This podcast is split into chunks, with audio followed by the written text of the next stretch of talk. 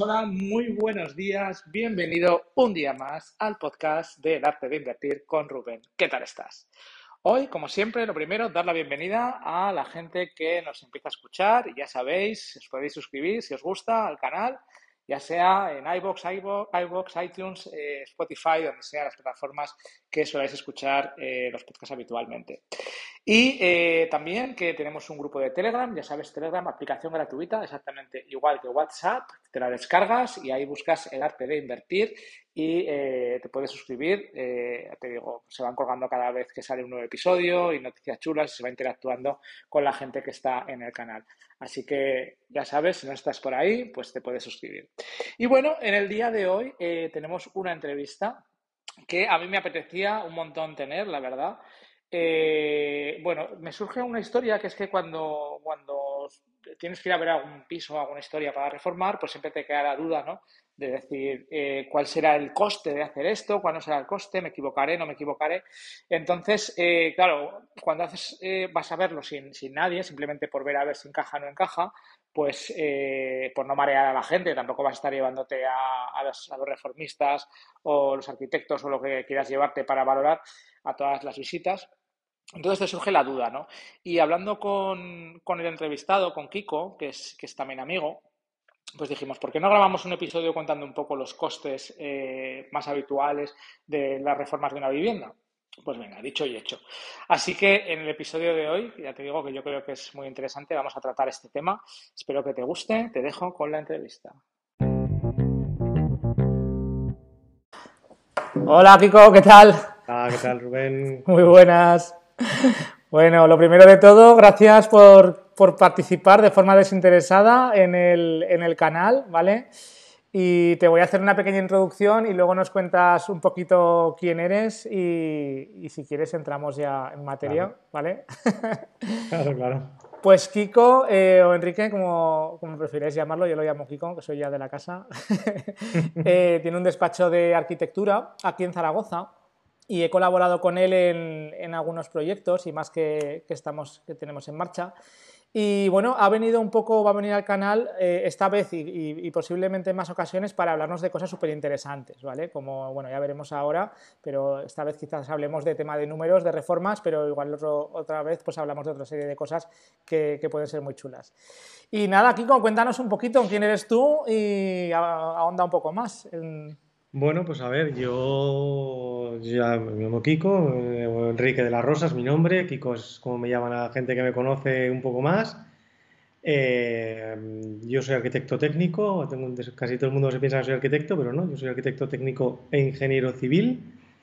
Y bueno, tenemos un estudio de arquitectura a medias con mi socia y con otra persona más, en la que nos dedicamos sobre todo eh, bueno, tenemos el, estudio se llama Prear Arquitectura, la web es prear.es, alguien quiere verla.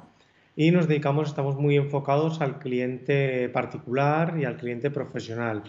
Ahí no trabajamos tanto eh, enfocado a promotor o a, o a cliente de mm, a cliente de, de, mm, sale de la DGA, ¿no? Institucional. Institucional pero trabajamos pues eso, enfocados en otro cliente particular, trabajamos mucho el tema de reformas, en Zaragoza más es un mundo que se mueve mucho, viviendas no familiares y luego ya tenemos pues cosas más, más interesantes como lo que hemos hecho con Rubén o, algún edificio que estamos haciendo ahora de seis viviendas, alguna cosita así un poco más grande.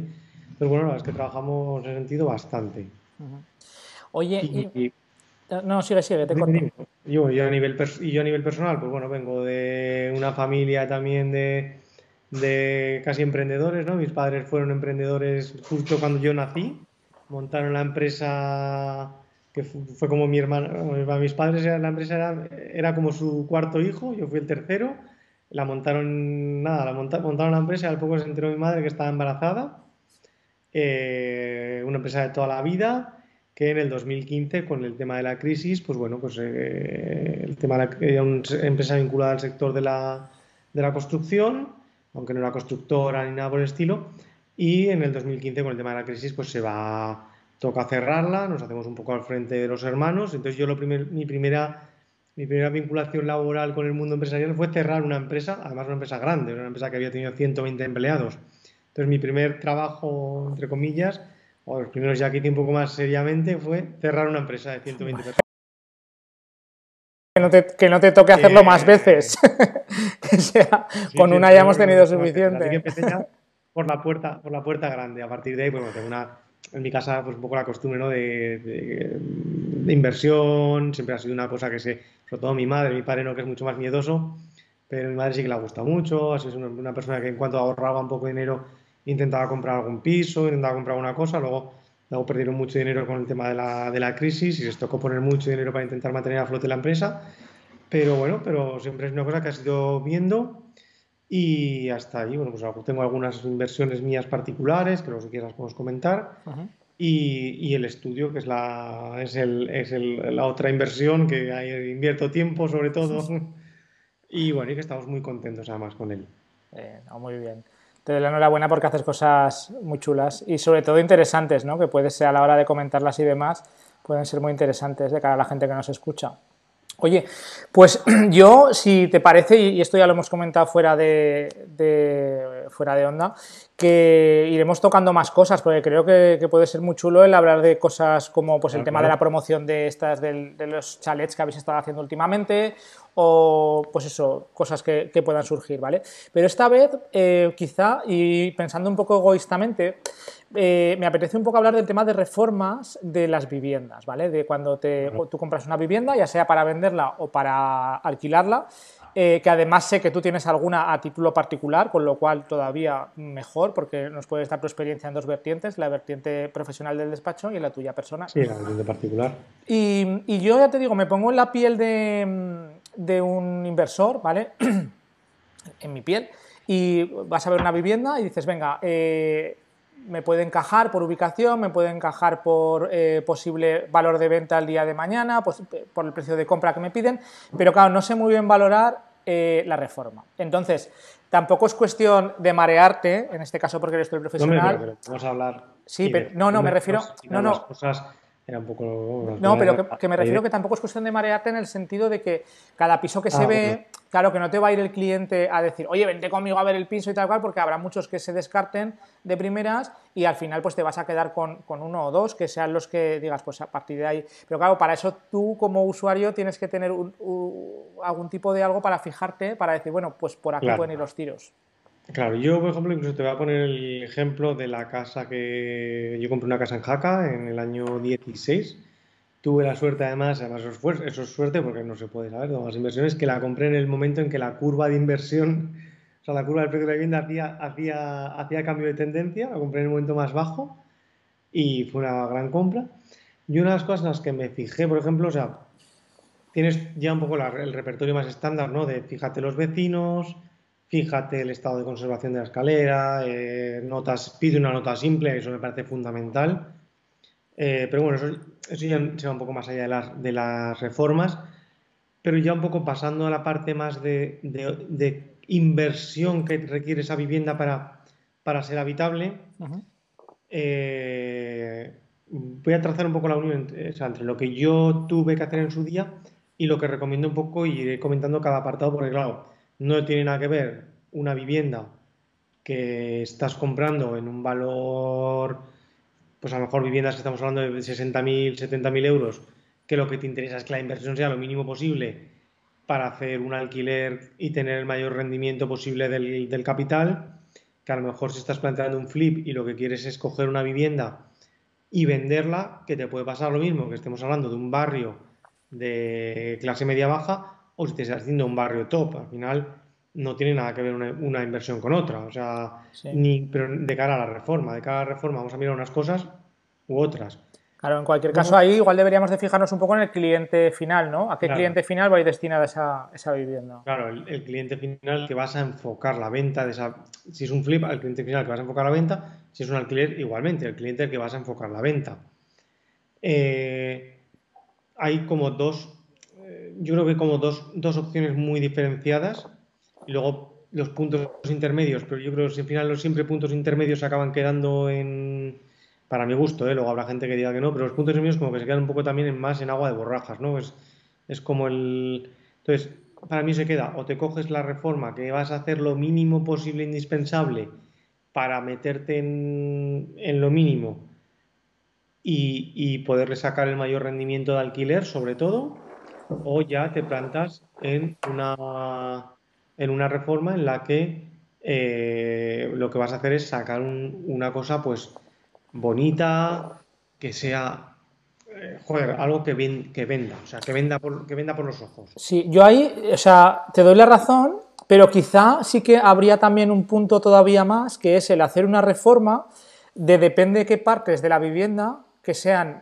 más, eh, no sé cómo decirte, más vistosos y por no ir al top, top, top, porque quizá me invento en un barrio más eh, normal, que no sea una zona centro o lo que sea, pues igual sí que tienes que hacer un flip, pero tampoco es un flip de lujo, o sea, hacer un flip... Ahora iba un poco también a entrar en ese tema. Yo una de las cosas que me parece fundamental, creo que es, creo que es lo fundamental, lo que fijarse sobre todo, o de lo principal lo que fijarse en las, en las viviendas, es eh, cómo están los baños y cómo están las cocinas.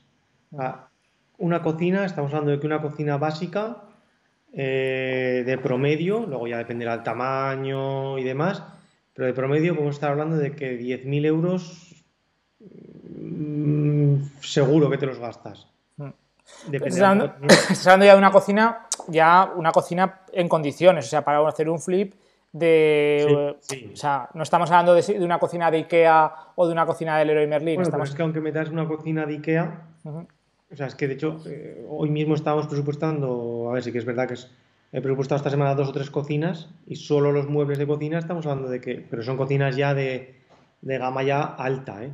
De gama ya media alta, un poco lo que trabajamos nosotros en el despacho, ¿no?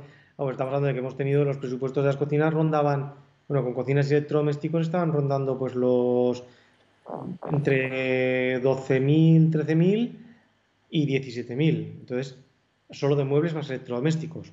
Ahora lo que estamos hablando es de una cocina un poco más sencilla, ¿no? que puede ser perfectamente una cocina de Ikea, ¿eh? Puedes ir a Ikea a comprar una cocina, pero claro, te tienes que meter, si la cocina está destrozada y al final te tienes que meter en cambiar baldosas, porque al final te puede pasar que cojas una vivienda que, las baldosas estén, que, las toques estén huecas y se medio caigan, ¿no? Y cuando desmontas los muebles viejos es que te llevas las, las baldosas contigo. Entonces, si tienes que meter en cambiar baldosas, hacer, hacer, un, hacer algo de fontanería, hacer suelo, y electricidad, es que a poco que te vas, los 10.000 euros se te plantan en nada. Yo te diría que, entre 10 y 15, y... también que puedes decir, bueno, pues las baldosas están bien, las pinto, les doy... una especie de lavado de cara. Lo que he visto también últimamente que hace la gente es que en vez de embaldosar toda la cocina... Sí, embaldosas un trocito y pintas el resto. Sí, con lo cual por ahí pues igual también puedes ir ajustando. Hombre, sobre todo porque claro, esto lo estamos, o, yo lo estoy analizando desde el punto de vista de, inversor. Quiero decir, no, es, una cocina para vivir tú. Claro. Pues que realmente puedes ir a Ikea, comprar una cocina de Ikea, montarla tampoco es lo más barato. Al final igual es más barato a lo mejor un Leroy Merlin o un Bricomart o coger un fabricante, un fabricante pequeñito de cocinas, no una tienda de cocinas, sino un fabricante que no tengan exposición al público y tal, ahí sí que vas a encontrar precios más competitivos y ahí sí que te puedes mover, ya te digo, a lo mejor te bajas un poco por debajo de los 10.000, pero es complicado bajar de esa... A ver, como eh, depende de lo que vas a hacer, ¿no? Pero un poco para una reforma que estamos pensando estándar de una cocina, yo te hablo de una reforma, ¿no? De, de tirar las baldosas, poner una baldosa blanco mate. Podríamos hablar de que coger 10.000 de tope y decir, bueno, luego a partir de ahí ya todo, todo lo que baje para abajo ya es hacer apaños. Yo cogería como un 10.000 de estándar, ¿no? Decir, bueno, pues voy a pensar que me cuesta 10.000. Luego es que cada. A ver, no puedes analizar uno por uno, pero si tengo que hacer la cocina entera, de tirar paredes, de, cambiar suelo, de cambiar fontanería, hacerla por menos de 10.000 es complicado. Vale. Pero lo que te digo, yo por ejemplo, imagínate que cogemos un proyecto y decimos, oye, hay que intentar ajustar porque pues, los números y demás pues, van raspados para poder sacar un 25% de rentabilidad con el precio de venta y demás. Y le digo, oye, Kiko, vamos a ver de dónde podemos rascar. Quizá podríamos ir ajustando con lo que hablamos de, pues en vez de hasta aquí, embaldosar hasta allá. En vez de poner la encimera de Silestone, pues ponemos una encimera de melamina. Eh, incluso se te iba a decir, puedes hasta comprar muebles de segunda mano. Hay gente que prácticamente se va a cambiar una cocina que si la encuentras un poco bien en Wallapop, compras unos muebles de cocina, claro, luego tienes que encajarlos en el Con el que es un poco más complicado. Pero bueno, los muebles suelen, suelen ser bastante estandarizados. Pero, y lo que te, lo que, lo que te decía, yo por ejemplo entro en una casa, ¿vale? Aquí, para que te hagas la idea, eh, una casa en Las Delicias. Sí. Y digo, ostras, la- para que la gente nos escuche de fuera, Las Delicias es el barrio más popular, más popular en el sentido de, de- de renta baja de, de toda Zaragoza. Bueno, sí, bueno, renta baja, sí, es como clase, clase obrera. eh, Clase obrera de toda depende la de la, porque. Las Delicias es muy grande, pero bueno, más que construido nada. sobre todo en los 60, más o menos, y un poco por tener la, por situar la referencia que nosotros nos entendemos, pero la gente que no sea de Zaragoza que entienda también de lo que estamos hablando. Eso es. Pues cogemos y decimos, bueno, entramos en una casa en la cual la compramos bastante bien de precio porque es muy antigua y demás y, y hay que hacer la cocina, ¿vale? Y es para dedicarla al alquiler. Ahí, eh, claro, si metes 10.000 euros ya solo en la cocina de una casa de estas tan económicas, pues probablemente los números del alquiler pues, Sí, se, se te van, porque se luego te- seguramente habrá que hacer el baño y demás. Pero Claro, yo ahí, yo ahí me metería en, en intentar hacer un pintar, pintar las baldosas con una pintura de estas especiales para baldosa. Eh, analizaría si merece la pena llegar a cambiar los muebles o incluso únicamente arreglar los muebles y a lo mejor cambiar la encimera. Y ahí sí que estamos en una cosa mucho más competitiva. O sea, a lo mejor, a lo mejor hacer eso nos puede estar costando 1.000, 2.000 euros. o sea, que podemos hablar de una franja entre 2.000 y 10.000. O sea, No, sí, luego- yo te estoy hablando de tener que cambiar una cocina entera, de decir, mira, la tengo que tirar, tengo que echar el suelo, tengo que echar las paredes, tengo que echar los muebles. Pues diría, mira, pues eso como poco 10.000, o sea, a partir de ahí todo hacia lo, que, todo lo que todo lo que te quieras gastar, está claro. Pero, pero bueno, para hacer una idea a la cabeza viene muy bien, porque dices, bueno, entro en, en un piso de estos y digo, ya sé que mínimo, si hago un lavado de cara cambiando tal, pues oye, en torno a 2.000 euros. Y si está la cocina medianamente, o sea, no es que esté mm, bien, pero bueno, tampoco está muy, muy mal. Se puede aprovechar lo que dices, baldosas, pintándolas y tal. Bueno, pues venga, 2.000. Y en el peor de los casos, una cosa que tampoco se nos vaya a la, cabeza y tal, pues podemos estar hablando de unos 10.000 euros. Y luego hay entre medias, pues ya ir rascando. Decir, oye, no, no quiero hacer ni esto ni lo otro, pues al final me voy a hacer una inversión y tal, la voy a dejar medio bien por unos 6.000, 5.000, 6.000 euros. ¿Vale? Pero por lo que te digo, por coger y si ves un piso, decir, pues primera imagen, venga, cocina, pues ya sé que 5.000, vale, por ahí andan Sí. los tiros. Luego baño, pues baño pasa un poco mismo, en función de si tienes que tirar, a ver, cambia mucho si tienes que tirar baldosas. Si, por ejemplo, en un baño que dices, oye, mira, la bañera está destrozada, cambio bañera por ducha, cambio el mueble y dejo todo como está. Pues a lo mejor eso estamos hablando de, de 1.000 euros. Si quieres hacer el baño entero, estás hablando de que como poco te va a costar 4.000. O sea, 3.000 poco, ¿no? mejor. Mm, 3.000, 3.000, 4.000. O sea, eso cada baño. ¿Y, y cambiar de ducha a, de bañera a ducha es relativamente sencillo y Yo los económico? precios que he estado viendo, eh, mira, más o menos en mano de obra, en material, estás hablando de que una ducha, bueno, lo más barato posible, lo puedes encontrar en 200 euros, tienes que comprar una mámpara que, puedes encontrar, que pueden costarte 60, 100, o sea, a lo mejor entre 60 y 100, 300, ducha más mámpara, la grifería, tienes que, si tienes que tocar una fontanería, pero bueno, eso antes, normalmente, lo que se hace con estas duchas cuando las tienes cambiadas es aprovechar la propia, en vez de tocar la grifería, dejas la grifería que hay originalmente y existen unos, unos apliques que los puedes poner desde la antigua salida del- de la alcachofa, que las pones y, así- y, y se te queda una ducha de estas de, de- de- como de las que salen por arriba Sí, por el sí, techo, con es una alcachofilla más. Eso es lo más económico. Y eso al final, pues estamos hablando de que a lo mejor te metes, pues eso, en unos 400 euros de material, más mano de obra que un albañil. normalmente, a ver, luego también lo- por- albañiles te cobran lo que quieren, porque yo del mismo presupuesto de, de la misma obra tengo gente que te está pasando de horitas pequeñas. Hay uno que te pasa 500 y otro te pasa 1000. Igual con fontaneros, por ejemplo, me ha pasado. Hemos hecho, yo ahora mismo he arreglado un baño en uno de los pisos que tengo y me acuerdo que vin- que vino un fontanero que no conocía porque vino atrás del albañil y le dije, cuando dije, bueno, esto te, voy a- te puedo pagar 400, tal. Me dice, ah, vale, vale, pero joder, me tuve que cambiar unas tuberías este. Me dice, no, es que estas tuberías me cuestan 600. Le dije, pero vamos a ver, que me estás haciendo el baño por 400, no me puedes decir que me vas a cobrar 600 por cuatro tubos más.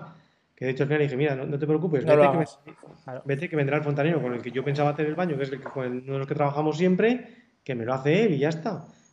Eh, entonces, pero bueno, los fontaneros, por eso te puede pasar que te cobren por lo mismo 500 euros u 800, o 400, 800, ya.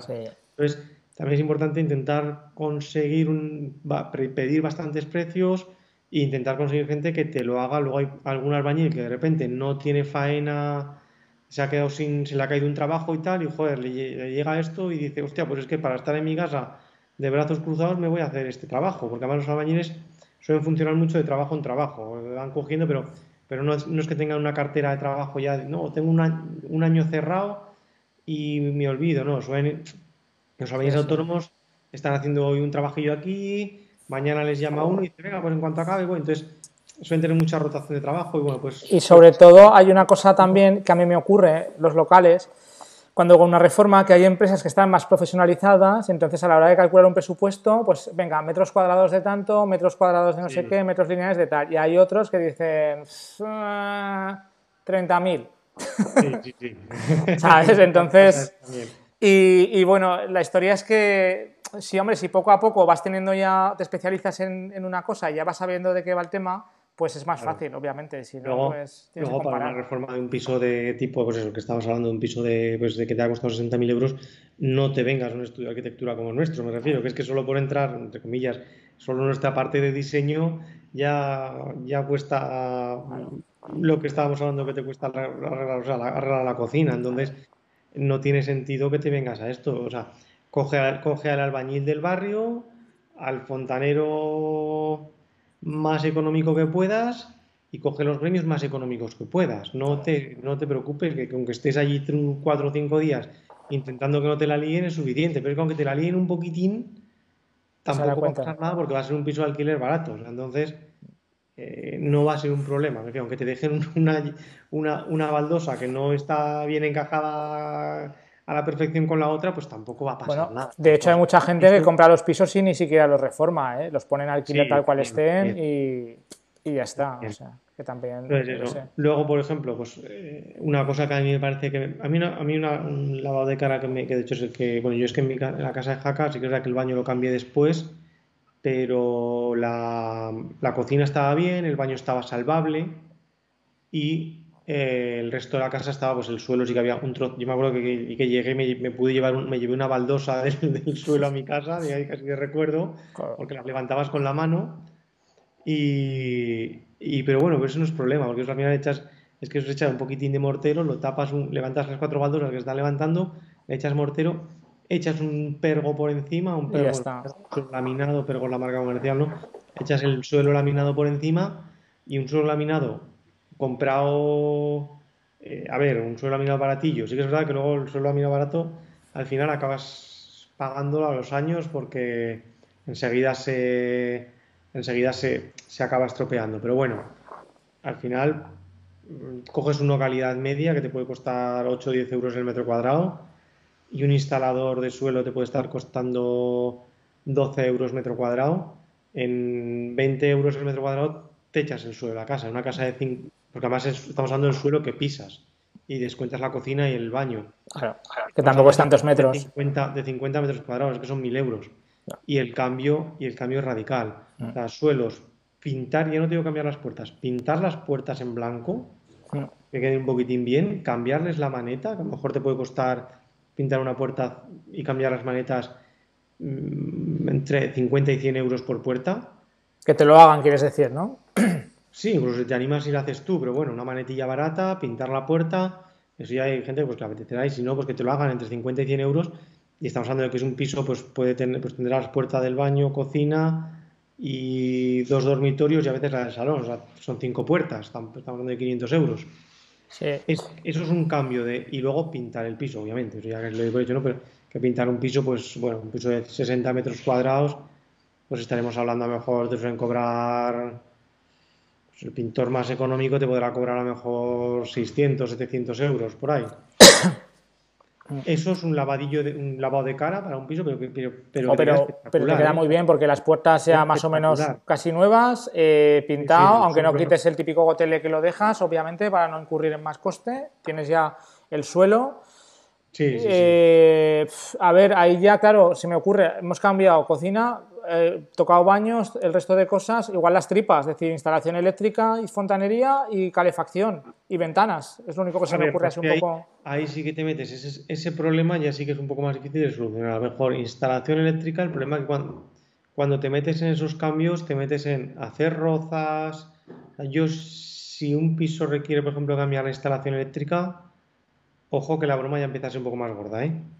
Ah, me refiero que, Yo, que- había oído que sobre 3.000, 4.000 euros cambiar la Sí, instalación pero eléctrica. eso es lo que te cobra el electricista. Si luego tienes que coger un albañil que te haga las rozas, taparlas, alisar pared, pintar.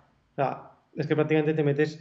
En el momento que tienes que empezar a tirar las tripas de la casa, es como una reforma integral. Y ahí sí, aunque sea una reforma integral lo más barata posible, te estás yendo de precio. O sea, yo, yo, por ejemplo, eh, no me metería en un piso en el que tuviese que cambiar el- la, la electricidad. ¿Y eso cómo lo sabes? O sea, como cuando tú vas a ver un piso, puedes decir, oye, mm, Pues eh, si tienes enchufes de este tamaño cuadrados, que tengo aquí justo uno, esto es el, este es el modelo, este, este tamaño de modelo es el, se va instalando ya bastantes años, pero ya está hecha con normativa bastante más moderna. Si coges de estos antiguos que son pequeñitos, que eran casi la mitad de este que os he enseñado, o de los que eso ya es con normativa más antigua, entonces ahí sí que cambia un poco. Si tú ves que tienen enchufes ya un poco más modernos, enchufe tipo Shuko normal y corriente, de los que casi tenemos casi todos en nuestras casas y tal, esos enchufes son bastante más modernos. Eh, si eso te puede dar una tienes pista ya, ¿no? De que por dónde van los menos. Claro, el típico enchufe que había antiguamente, que era un enchufe plano con dos agujeritos, o sea, pues te puedes, a lo mejor puedes coger y abrir una tapa, que normalmente hay en la, verá, tapa, antiguamente eran redondas, de hecho las antiguas antiguas eran redondas y eran, de metal las propias tapas, eran de plástico, antes eran de metal y se abrían girando y tal y tiraba hacia afuera, por lo menos por esta zona, a lo mejor en otra zona de España es diferente, pues abre la tapa y mira un poco el cable. Eh, los cables viejos eran incluso mm, eran de algodón, los muy antiguos, eran como textiles. Si son textiles son muy viejos y posiblemente tengas ya vas a poder seguir utilizando la instalación, pero el riesgo que bueno, que asumes eh, es un poco más alto. Porque, Si son cables porque te, con- cor- te corto un segundo, cuando decías antes lo que te cobra el electricista y el albañil, eh, ¿cuál es, o sea, ¿por qué vas a necesitar un albañil y no lo puedes hacer solo con el electricista? ¿Cuál es que no quepan los cables por el tubo o cuál es el problema? Claro. Eh, antiguamente los tubos que se empleaban eran unos tubos de. Ahora mismo, por ejemplo, el tubo más pequeño que estar. A ver, hay que tubo de 16 milímetros de diámetro, de 20, de 25. El más habitual suele ser, el de, suelen ser esos tres modelos, ¿no? Son, pero es que antes eran tubos que a lo mejor había tubos de 12. Y luego el problema es que, que alguna vez los, los eran de acero o eran. No, acero no, eran materiales eh, tipo, tipo hierro y tal, o sea, con bases férricas. Entonces los doblaban y se hacían esquinas que a lo mejor el tubo se quedaba chafado al doblarlo, pasaban peor los cables. Bueno, el cambiar esos cables, luego las cajas antiguas eran mucho más pequeñas, entonces la caja nueva tienes que picarla para hacerla más grande. Es un poco el problema de cambiar todo eso. Al final te requiere un electricista y un albañil y corres el riesgo de que en algún punto no puedas pasar cables, sobre todo porque antiguamente se pasaban dos hilos, que era la fase y el neutro, y ahora tenemos que pasar tres. Tenemos que pasar fase, neutro y, to- y toma tierra. Pero bueno, pues por ahí tienes algunas cuestiones de que se... eh, De- de eh, si, vas- genera si ves una instalación así, pues dices, oye, pues mira, cuando menos... Si ves eh, instalaciones y te vas a meter, llama entonces ya, preocúpate de ir con un electricista a verlo otra vez y que te dé su opinión, que te diga, oye, mira, pues sí, pues vas a poder pasar, no vas a poder pasar. Es que los, porque ya digo que muchas veces es muy difícil, además son, eh, se han a lo mejor llenado de mierda o se han roto en algún punto, han hecho una obra de por medio, han partido un tubo y lo han metido y han tapado los tubos, los cables directamente con, con mortero. O sea, sí. entonces te puedes encontrar puntos en los que no seas capaz de pasar el, el cable nuevo. O sea, pero ni aun enganchando el- al cable viejo, el cable nuevo, seas capaz de pasarlo. Entonces, bueno, pues es un, hay que correrse ese riesgo y que te se encarezca la reforma por ese tema. Entonces, bueno, Sí, sí, al final es una partida que dices, bueno, si... Sobre todo, no te voy a decir que sea más caro, pero te genera incertidumbres, te genera riesgo de decir, hostia, me estoy metiendo eh, en una partida que igual me pienso que va a ser tres y acaban siendo seis. Ya. Pues de cara incluso a hacer una oferta por la vivienda, para mí es una cosa que, generaría el hacer una oferta más baja. Y entonces instalación que a lo mejor no vaya a dar mucho problema y me pongo en el punto contrario es si ves que las cajas están bien, si ves que tienen toma de tierra, ¿qué más cosas nos deberíamos de fijar? Claro, la toma de tierra a lo mejor estamos hablando ya de, pisos que no me acuerdo dónde cuando se empezaron a colocar, pero igual estamos hablando más de la época ya de los 80, 90, de memoria no me acuerdo, ¿eh? pero estamos hablando de algo más moderno. No, pero bueno, ver que las cajas, pues que los enchufes sean de tamaño más estandarizado, de los que estudiamos ahora el, el Shuko, que es el enchufe tipo más europeo y tal, bueno, pues eso ya es, empieza a ser un síntoma. Los cables es muy importante, tú hables una caja y sí que es verdad que los cables antiguos eran de cobre rígido, ahora son de cobre trenzado, pero bueno, si lo abres, ves que, ese que el cable es plástico, pues es un cable bastante más nuevo que los antiguos cables de algodón. Entonces, bueno, pues hay algunos detalles en los que te puedes fijar para ver si la instalación, el cuadro, el cuadro eléctrico, cuanto más nuevo es, más grande era. Los originales llevaban un. Eh, si abrís los de. O sea, si es una casa medianamente nueva, los abriréis y veréis que son los típicos que llevan como las dos palanquitas que suben y bajan. Eh, suelen ser en colores azules o naranjas, con, la, con el fondo gris y llevas esos diferenciados. Los antiguos, pues había de todo, de unos que, que, eran, que eran como cuadrados con una palanca en medio que la tenías que subir y bajar bueno, pues si lleva diferencial, no lleva diferencial. Y, una duda que me surge es decir, eh, ¿cuándo sabemos si tendríamos que cambiar una instalación o no? A ver, realmente cambiarla, si la luz está dada de baja, si la luz está dada de baja desde, no me acuerdo los años exactos que son, pero desde una cantidad de años, eh, para darte la alta nueva, te exigen un boletín eléctrico que eso sí que te puede obligar a cambiar, a actualizar la instalación. Igual no a cambiarla entera, pero actualizarla. Si la luz está de alta, en principio no tienes que tocar la instalación. O sea, no tendrías que cambiar nada. Vale. Ahora es que, bueno, que bueno, pues cada vez funciona peor, existe más riesgo, más, pues a lo mejor, eh, pues riesgo tanto de fallos en, en, eh, en fallos que te puedan generar en problemas en, equipos electrónicos, fallos en pues, tema incendios, cosas así, o incluso fallos de los propios mecanismos que con el paso del tiempo van fallando. Claro, la, historia de eso es que si no lo haces antes de meter a nadie allí, pues es más fácil, ¿no? O si incluso estás haciendo obra, es mucho más fácil que luego si te tienes que hacer a posteriori con si vas a hacer obra, si vas a hacer obra, más fácil es intentar hacerlo en ese momento, luego ya es más complicado. Eh, incluso dices, voy a, voy a arreglar la cocina, pues intenta pasar unos cables nuevos. Porque además, además con los cables antiguos, por ejemplo, una vitrocerámica nueva, no puedes, los cables viejos no te la, no te la aguantan. Con lo cual ya te obligaría a actualizar también el cuadro y demás, entiendo. Sí, pero bueno, a lo mejor tampoco. te metes en la cocina, bueno, es que al final todo suma, claro, no es mucho. sumar. Pero bueno, me queda más o menos claro, ¿eh? O sea, para lo que es para lo que si es la una. Luz está de alta, si la luz está de alta, mmm, no hace falta tocar nada. Más allá de a lo mejor de si vas a meter un árbitro muy potente, pues echar si el cable, que el electricista mire si el cable es de uno y medio o dos, que antes se ponían mucho de uno y medio, y a lo mejor lo tiene que meter de cuatro o de dos y medio, un poco en función de la potencia que vas a meter en la vitrocerámica.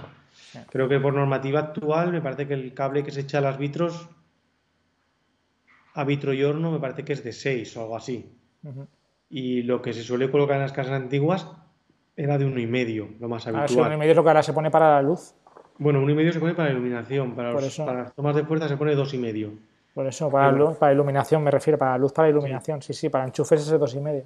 Entonces, pues claro, es un poco... Pero si está alta la luz, no hace falta en principio tocar nada. O sea, no yo, de hecho, digo, uno de los que tengo, eh, bueno, el de Hack, el de Hack es que se lo compré a unos señores que trabajaban en Endesa y, a nivel de Eso estaba bien, ¿no? Estaba, bueno, los cables y tal estaban más antiguos, pero bueno, pero la habían actualizado, era de, la madre de uno de ellos y se había puesto unos, unos radiadores eléctricos porque me parece que la luz salía muy barata. no, no, es que yo creo, creo que, no sé si no se la regalaban, ¿eh? O sea, o muy barata o se la regalaban. tenía, tenía, pues me parece que tenía de en radiadores eléctricos hemos ido instalando en diferentes sitios por ahí, porque tenía igual 8 o 10 radiadores eléctricos de 2 kilovatios cada uno, que es una potencia instalada de 16 kilovatios, que no, no tienes, vamos, encendías 3, yo en mi, bueno, yo en mi casa tengo contado 5 kilovatios de potencia y, es bastante alta, que, en la casa de Jaca la, he dejado en 3,3, o sea, no entiendes un radiador y medio y te saltaba la luz.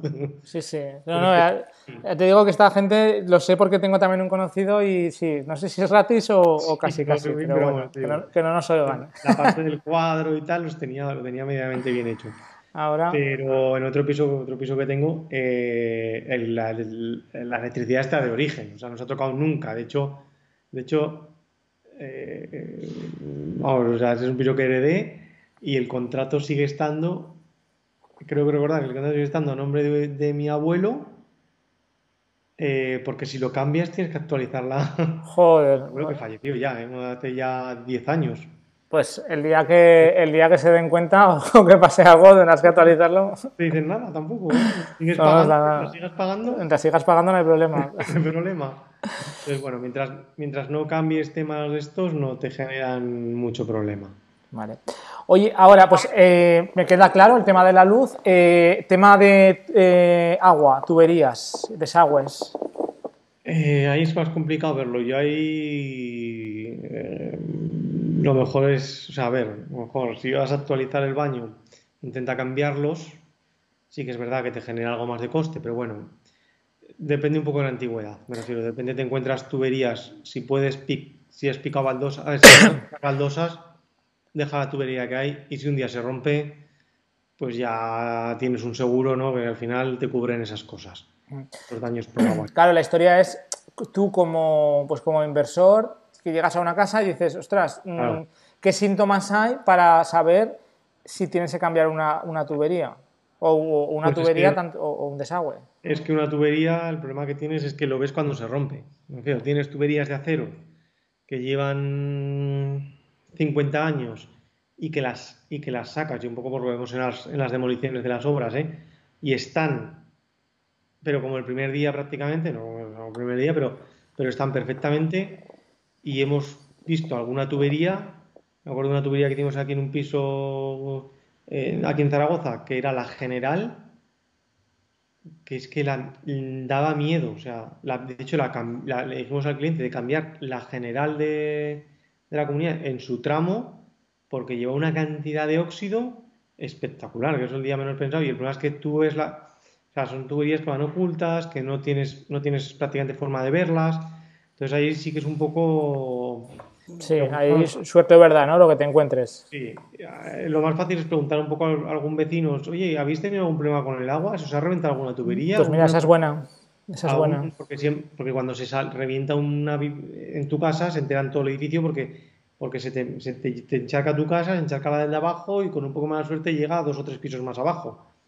Entonces, en cuanto a uno se le sale el agua, un poco los vecinos los vecinos cotillas que siempre te encuentras en los edificios, que son los mejores para obtener información, enseguida te cuentan, ay, pues sí, pues, a, pues nos ha pasado ya un par de vecinos, o, joder, si tú estás en un edificio de 10 viviendas y, a tres se les ha reventado el agua en los últimos 5 años, pues hay probabilidades un poco más altas de que, siga, de que sea un problema genérico para el edificio.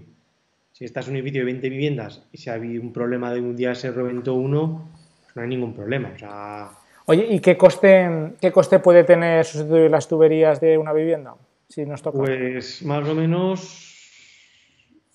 Claro, el problema no es el coste, el coste directo, sino el coste indirecto. Al final, sustituir las, tuberías van embebidas en la pared. Si tú tienes que tirar las baldosas, hacer nueva roza, meter, porque a lo mejor pues una cocina te pueden cobrar 600 euros por llevarla desde el contador hasta todas las tomas. Pero claro, son 600 euros más, a lo mejor 400 en hacer las rozas, pero tiene el coste indirecto de que tienes que desmontar los muebles de la cocina, tienes que picar las baldosas. A ver, la otra opción es hacerlo, hacerlo visto, pero claro, se queda bastante más feo. También depende un poco, sí, de bueno, pues lo hago con tubería vista, pues bueno, pues, pues te puede cobrar, pues a lo mejor un fontanero te puede cobrar pues, 600, 700, por tubería vista es un poquitín más cara, por la tubería vista es un pelín más cara, pero bueno, 700, 750 euros en arreglar una cocina y 400, 500 el arreglar un baño. Pero sí es verdad que se te queda el tubo en la pared. Ya ves todos los días de todos los días de esa cocina. Sí, que quizás si es a lo mejor un piso para alquilar, pues dices, oye, pues mira, pues lo pongo ahí y ya está. Si es para, para venderlo.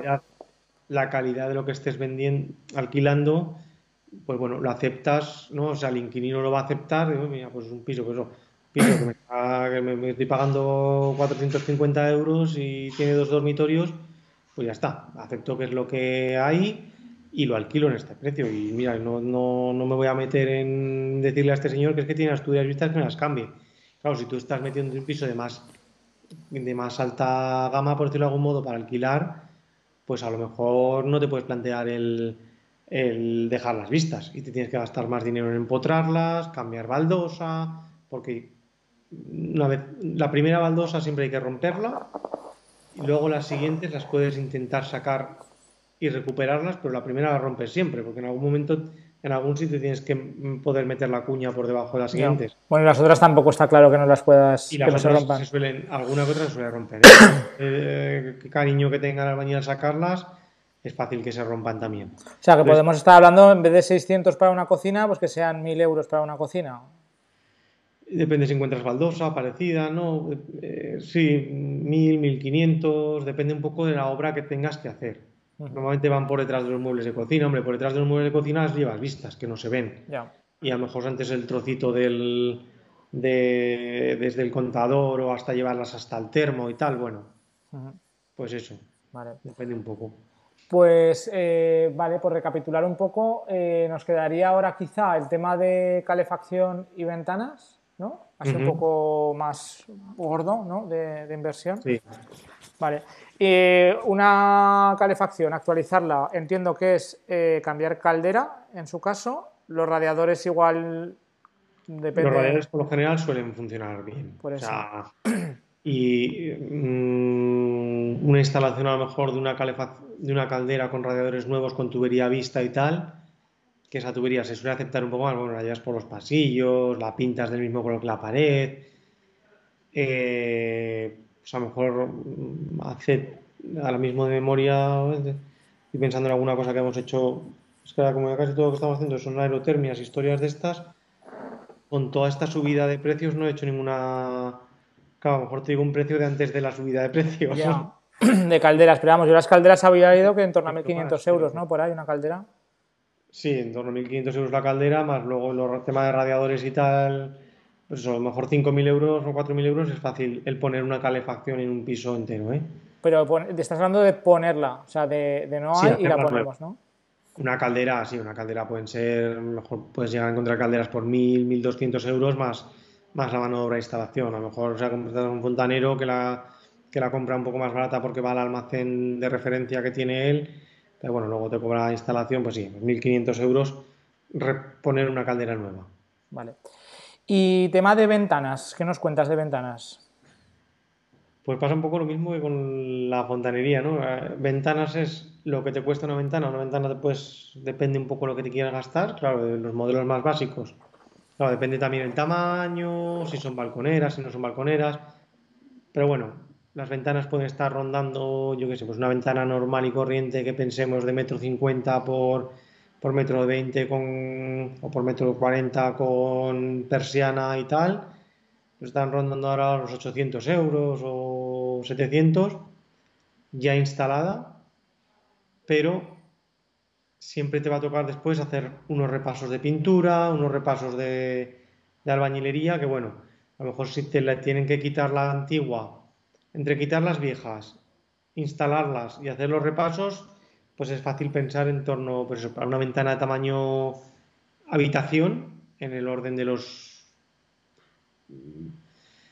Te diría que entre, vamos a poner entre 700 y 1000 euros. 1000 euros ya las que son un poco mejores y 600, 600 700 ya si vas a ventanas muy, muy económicas. Vale, sí, que te cueste la ventana a lo mejor 250 euros y luego el resto que sea. La ventana te costará más. más. 250 te puede costar la instalación, la ventana. No, lo digo por los precios estos que a lo mejor se ven a veces en el brico de pod, que también te tiene que cuadrar la medida, claro. Es que no son ventanas a medida ya y lo sé, nunca son a medida.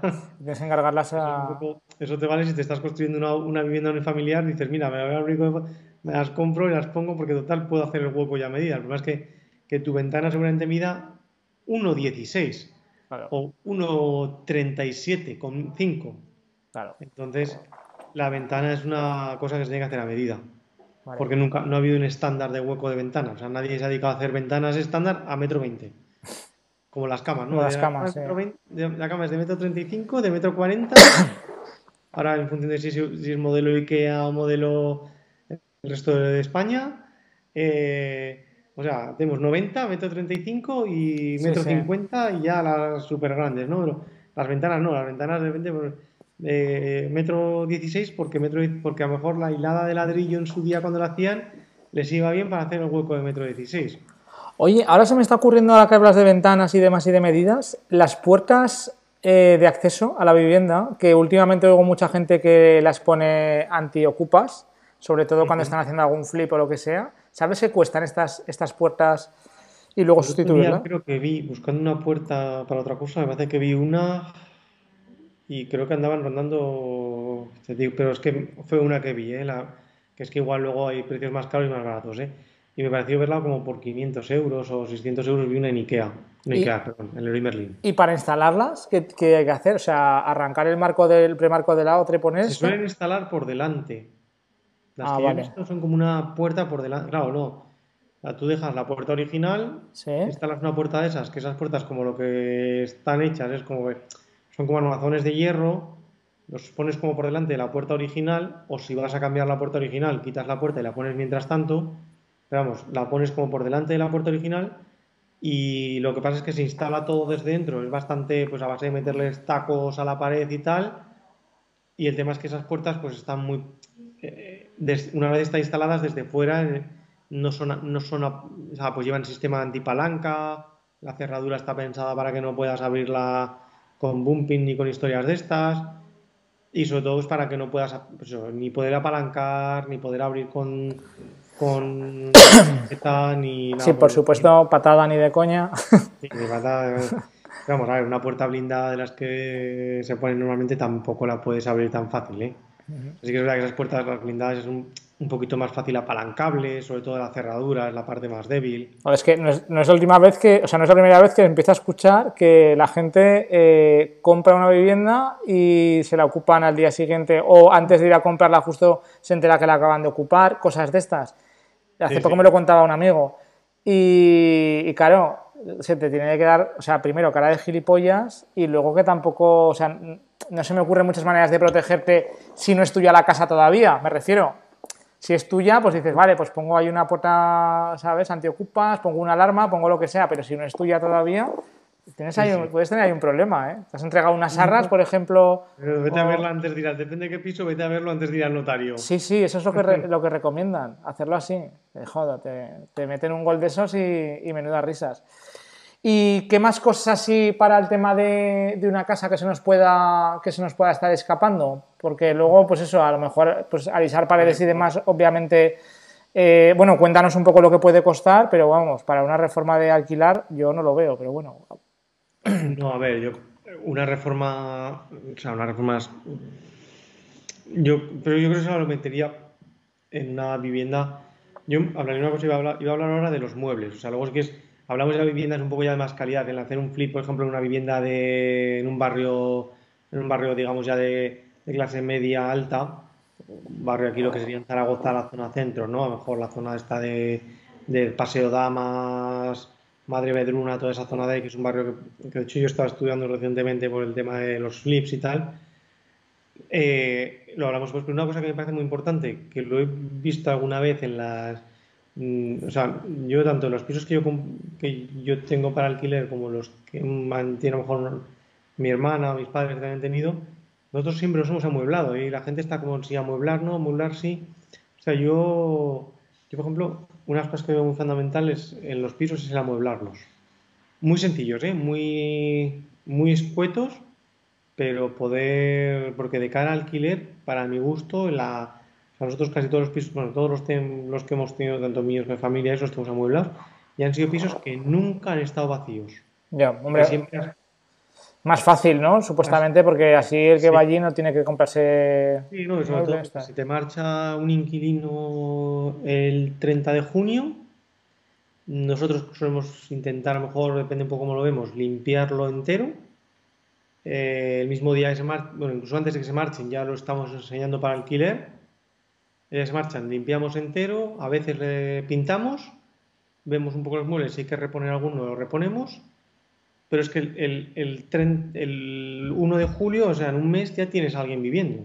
Porque es que hay, prácticamente es el piso está, yo en casi todos, el piso está alquilado antes de que de que se de que se, de que se, vaya de que se vaya de que se vaya el inquilino anterior reservado de hecho me pasa una, en, en, la muela que es una cosa muy curiosa porque hay un montón de pisos vacíos en venta pero no hay casi ninguno en alquiler eh, yo, yo, yo, compré un piso, bueno, de hecho fue la primera compra que hice por insistencia de mis padres, ¿no? En su día, que fue un, poco desastre a nivel de rentabilidad, pero que eh, compramos en, me parece que fue un piso de obra nueva en 130.000 euros, lo, lo, compré yo, 130.000 euros, una cosa así, un poco aconsejado por mi madre, ¿no? Que venía a través de un amigo nuestro que era promotor, que bueno, se le habían caído unos pisos que nos dejaban muy baratos, muy baratos en la época del, 2008. Ya, barato. Que se compró, ¿no? Claro, ahora, el piso ha llegado a valer 70.000 euros, me refiero. O sea, prácticamente la mitad. Ahora han vuelto a subir, pero están en 90.000 de valor, lo que sí se vender mañana. Durante mucho tiempo ha habido más hipoteca de lo que valía el piso y encima se alquilaban por 300 euros al mes, ¿eh? no, por mucho más. Ya. Ahora ya sí que han ido subiendo los alquileres y ahora, a día de hoy, se da la circunstancia de que la gente ya que me, que me conoce, nosotros, bueno, tenemos la casa, mis padres de una casa de, de, pueblo ahí en La Muela, y entonces pues la gente ya te conoce un poco y tal. Y tengo gente que me llama que para que cuando el piso se quede vacío, que, les avise que, se van a cambiar de casa y como el piso está muy majo, la verdad es que lo tenemos, está bien decorado y tal, que se quieren cambiar de casa y que, que, cuando eso que cuando se quede vacío que les llamemos para para digo que, que, que, está más de una tía Susana super maja digo que no que no se va a marchar no, digo que, si se marcha ya os avisaré oye y qué muebles qué muebles pones o sea si dices básico qué es lo que haces más o menos intento buscar Ikea al final. Sí, ¿no? pero camas eh, sofás mesas. camas armarios camas, sofá o sea cama sofá mueble de televisión mesa de comedor eh, y armarios sencillos. Ah. pero vamos, busco IKEA o busco ofertas en Wallapop. ¿eh? A veces voy buscando por ahí alguna ofertilla en Wallapop y si la veo interesante, eh, incluso alguna ya he cogido, la he guardado y luego ya con idea de pues ir actualizando algún mueble de algún piso que esté, pues que ya sé que está roto o que me han dicho que se ha roto esto, pues bueno, intento buscar en Wallapop y se lo cambio.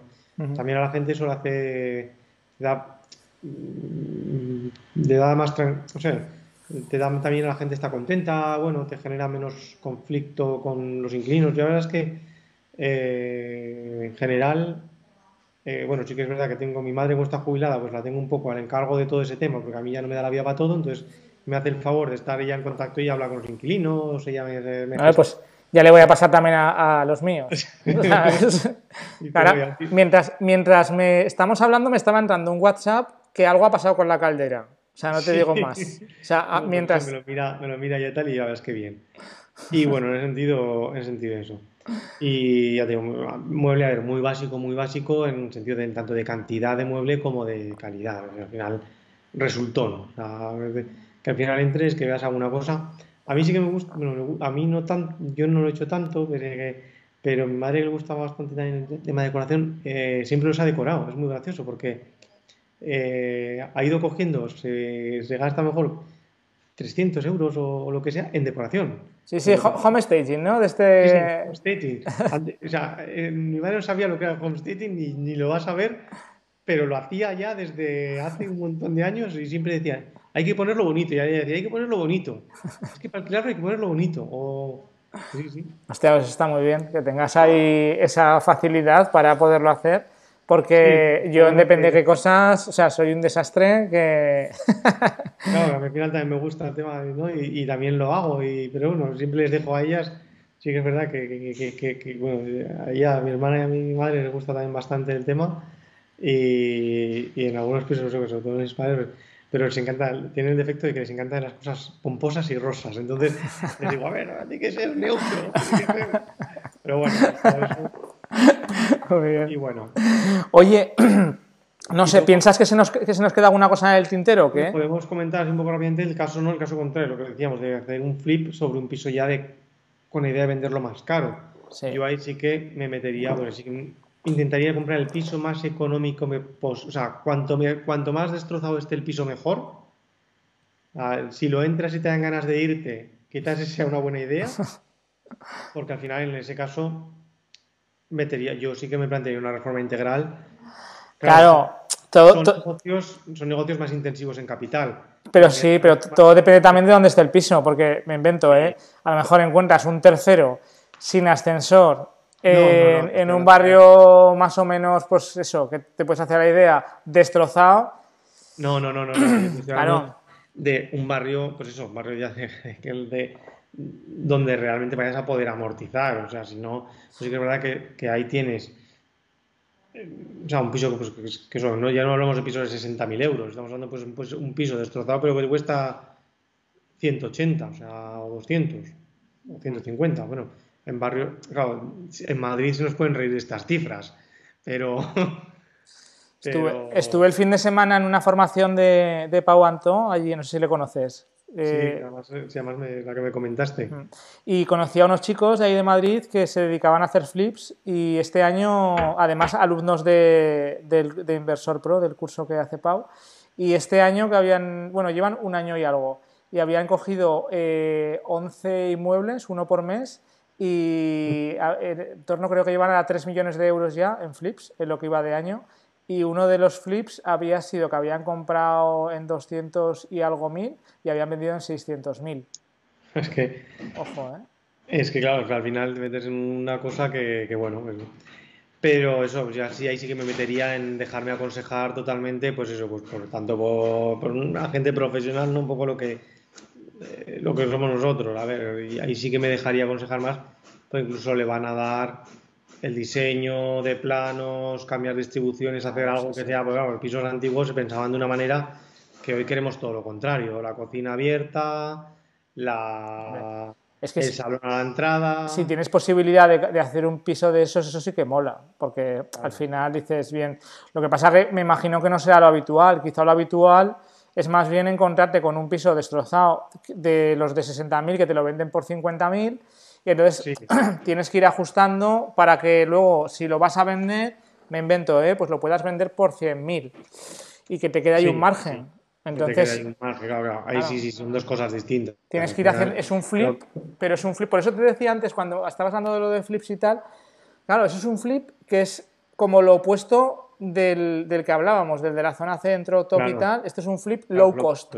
Pero que quizá hay que hacer cosas igual, o sea, las tuberías, bueno, las tuberías, la instalación eléctrica. un poco lo mismo que el piso de alquiler que hemos hablado, ¿eh? Al final es decir, oye, ¿qué, voy a hacer? Dejar bonita cocina, dejar echar un suelo, cambiar si quieres las baldosas, pintar las puertas, ni siquiera que me y darle un lavado de cara, que el piso que he conseguido en 50, que estaba medio bien, lo he dejado bien, y le he metido 20.000 euros y luego plan 50, he pagado 5.000 de impuestos, son 55, le he metido 20.000, son, son 75 y le puedo estar sacando 15.000 más. Deberías de sacarle un 20 o 25% para, para ir bien. Inversión, pues eso, 15.000. Mm. Claro.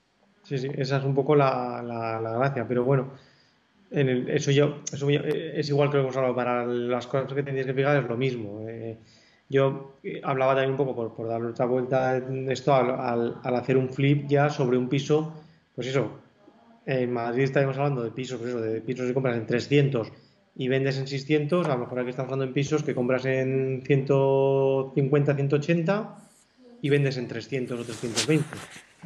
En el que has metido las rentabilidades tampoco van, no creo que sean tan altas como en la de un piso de 60, porque pasa un poco lo mismo. Al final es un negocio en teoría más seguro, entonces la rentabilidad es menor, pero bueno, pues que te puedas meter en una rentabilidad del 10, del 15, Pero joder, estás hablando de una rentabilidad del 10, del 15 en un negocio que a lo mejor no te, dura- no te dura un año, ¿eh? Claro, claro. El, re- el retorno que tienes ahí a X meses, a nueve meses, le estás sacando una rentabilidad al dinero que inviertas ahí de la leche. Claro, porque tú en realidad si empiezas a trabajar un poco bien, en el momento en que estás, en el momento que has firmado las arras, ya estás poniendo el piso a la venta en planos. Mm, Sí, hacer un render a lo mejor incluso si Sí, te da los números. los renders, una memoria un poquito maja de materiales y tal, y, y- y ya estás poniendo a la venta el piso. Entonces, es que a lo mejor te puede dar el caso de que estás comercializando mientras estás construyendo, que es que a lo mejor estás acabando el piso y ya prácticamente lo entregas. Es que, mira, en, en ocho meses estoy metiéndole un 12, un 15. Joder, pues es que lo anualizas y te vas a un 20 en, en un año. Sí, sí, no, no, a ver. Y- y- cualqui- y cualquiera es- querría esa rentabilidad en... Y es a lo que como inversores deberíamos de ir a, de ir a, a atacar, ¿eh? a, a ese la tipo máxima de... Es la máxima rotación que puedas hacerle al dinero. Claro. Porque al final, mira, si no te quieres complicar la existencia, pues dices, meto el dinero en un piso y que me dé una rentabilidad y me olvido. Si te metes a complicarte la existencia, pues claro, quizá pero tienes que ir a hacer esas cosas. posible. Claro. Oye, pues me parece, joder, primero súper interesante de cara a poderlo aplicar en, en las posibles operaciones que vayan saliendo, ¿vale? Y bueno, eh, me da pie a, porque me vienen un montón de cosas a la cabeza que podemos comentar ¿eh? que en próximas cosas. Por ejemplo, en reconvertir locales a vivienda, que podríamos darle una vuelta. Tenemos lo de, lo de la promoción, está en El tema de la promoción, que es muy peculiar. ¿No? por Tenemos ejemplo. varias O sea, cosillas que podemos dejar para contar más adelante. Sí, incluso si con tiempo ahora, si cuando hagas algún tipo de presupuesto de alguna cosa, ¿sabes? Dices, hostia, pues este me lo voy a guardar para comentarlo, ¿sabes? Y podemos comentar incluso, Sí, sí, sí. ¿sabes? Con números reales. Oye, mira, pues ¿te acuerdas aquello que estuvimos hablando? Nosotros tenemos a través de la web una plantilla que se la mandamos a la gente, que si alguien, o bueno, si nos quiere escribir alguien al correo, Sí, sí, al coméntalo. cor- mi correo es, eh, es edelarosa.prear.es, o sea, e d e l a r o s a arroba p r e a r.es. Si alguien quiere la plantilla, que me la pida. Sí que es verdad que la plantilla también, eh, de cara a hacer una reforma de un piso en barato, te asusta, porque son las calidades con las que trabajamos nosotros, que ya te digo, son calidades que son las calidades medias altas. O sea, entonces tendría que, si alguien me lo pide, que me lo diga y tal, no hay problema, que, pero que se la intentaría adaptar un poquito para calidades un poco más sencillas. De todas maneras, ahora te pediré que me pases los contactos y los añado a las notas del podcast para el que los quiera, que, y, bueno, y al, y al canal de YouTube, y el que los quiera que, que los tenga ahí. Bueno, y todo lo que quieras que añada, me lo dices, me lo pasas, que, Sí, lo, sí, que lo pondré. Oye, y ahora, Kiko, ya sé que tienes un poco de prisa, son las cuatro y media de nuestra hora, no sé cuándo lo estará viendo la gente, pero bueno. Y, pero Sí, sí, también sí. me gustaría, me gusta un poco que, que aparte de hablar del tema profesional, también hablar un poco del tema, tampoco personal, ¿eh? pero sí que un poco pues conocer tus gustos y tus inquietudes y sobre todo pues quizá en el tema de, de algo que creo que compartimos todos, que son, pueden ser canales de YouTube o podcast, ¿vale? Que nos digas un poco gente a la que sigues, que, que te Pues, gusta. eh, sí, mira, te voy a decir, yo voy a coger un momento el móvil. eh, Hostia, esa es buena. Podría coger, venga, coge el móvil, abre Spotify a o, Apple Podcast y cuéntanos a ver Podcast qué tienes por ahí. y te digo un poco la biblioteca que tengo. Mira, a mí, por ejemplo, sigo ahora mucho a, a, a un... Ahora me estoy mirando mucho, ahora estoy intentando aprender inglés, porque es una asignatura pendiente que tengo desde que iba al cole. o sea, ah, pues siempre no me ha gustado nunca nada y ahora como que estoy intentando ahí. Y tengo aquí pues, pues relatos en inglés, inglés podcast, o sea, estoy en ese sentido. Pero luego en cuanto a inversión y tal, eh, sí- No, inversión o no, ¿eh? Lo que, lo que no, bueno, escuches. también me gusta mucho un, algún podcast de marketing, sigo uno de marketing inmobiliario, de cara, pues bueno, nosotros estamos montando una parte de agencia inmobiliaria en el estudio y estoy ahora dándole vueltas a tope a cómo desarrollarla y tal, y llevo ya unos meses escuchando a, se llama Jorge Coronado, y lo llevo unos meses escuchando porque me, me está ayudando mucho a, a desarrollar la parte, porque estoy dando una bastante, cambiar un poco la idea de, agencia inmobiliaria, de no ser una cosa tan tradicional, sino darle un poco una vuelta y tal, y me ayuda mucho, lo escucho bastante, y luego pues escucho, me gusta mucho el podcast de Value Investing FM, que lo hace este Adrián Godás y Paco Lodeiro, Eh, también me gusta bastante el de Finec Talks. Y bueno, luego ya un poco pues está el de Carlos Galán, también lo estoy escuchando. Eh, escucho, hace mucho que no lo escuchaba, escuché en su día el de, del de Emprende Aprendiendo, de Euge Oyer. Eh, tengo por aquí, a ver, así que cosas así, que es que cosas que tengo aquí no las escucho ya prácticamente nada. Me, me- me escuchaba bastante antes el de la vida moderna, Ah, sí, joder. eh, que sí. también es bastante... Hostia, a ver. Ese es para cuando tienes un rato que ya estás saturado y ya no te voy a escuchar ya más cosas ni de inversión ni de emprender y te lo pones ahí y no te echas unas risas. Y uno de, de, tal, de charlas TED en español, Ah, sí. tienen su, su aquel, algunas escucho y tal, y, bueno. Pues Y en cuanto a podcast escucho eso. si quieres escuchar un podcast de estos que no tiene, me ha venido a la cabeza ahora cuando has dicho que está saturado, uno que se llama La Ruina. Se llama Ah. La Ruina. Bueno, y estas vacaciones que hemos ido con la, con la furgo por ahí y tal, nos estuvimos escuchando un podcast que se llama La Firma de Dios. que creo que era la firma. la- espera, que lo tendré por aquí. Pues que igual como lo acabé de igual ya no lo tengo, pero me parece que se llama La, Fi- la Firma de Dios o. Espera, a ver, lo voy a buscar. Pues este de La Ruina, mientras lo buscas, va de gente que cuenta eh, pues la ruina que le ha pasado alguna vez en su vida y te partes el culo porque hay cada una Pues que lo- joder, no tiene desperdicio. miraré, lo miraré. Este se llama, este se llama efectivamente La Firma, la firma de Dios y es muy interesante y estaba así mirando a ver alguna cosilla más. Eh, Sí, bueno, básicamente un poco los que he dicho ya hay bastantes. Pues muy bien. Oye, Así- Kiko, pues mira, vamos a terminar en tiempo, ¿eh? Ya es, in time Sí. porque es eh, las cuatro y media, o sea que perfecto. Bueno, aún no han llegado la gente con la que hemos quedado, así que Pues vamos bien. Pues lo dicho, oye, primero agradecerte que hayas compartido con nosotros este ratillo, ¿vale? Eh, instarte a que vengas en el futuro, si te lo has Sí, pasado bien. Repetiremos, repetiremos. eh, Estas conversaciones son muy interesantes. Y, y nada, tú y yo nos vemos que tenemos ahí un montón de cosas y cosas que, va- que irán saliendo a medias, Sí, sí. ¿vale? Muy bien. Bueno, Bueno, Rubén, chao, cuidaros. chao. Hasta luego. Bueno, pues espero que te haya gustado la entrevista, tanto como a mí, como yo me lo he pasado súper bien haciéndola, la verdad, como siempre. Y Kiko, un, un invitado de honor. Así que gracias, Kiko, por, por haber venido al canal y haber dedicado este tiempo con nosotros. Estoy seguro que, que vendrá más veces a contarnos más cosas interesantes porque la verdad es que hay un montón de cosas que aprender. Bueno, lo dicho, si no te has suscrito todavía, suscríbete a través de la plataforma a la cual estés escuchando eh, este podcast. Si lo quieres ver en formato vídeo, ya sabes, en YouTube, El Arte de Invertir con Rubén, también me puedes seguir por ahí. Y pongo a tu disposición tanto el canal de Telegram, El Arte de Invertir con Rubén, lo buscas ahí, y mi mail, contacto arroba Cualquier cosa, ya sabes, me puedes mandar un mail y estamos en contacto. Me despido hasta el próximo episodio de El arte de invertir. Que pases muy buen día.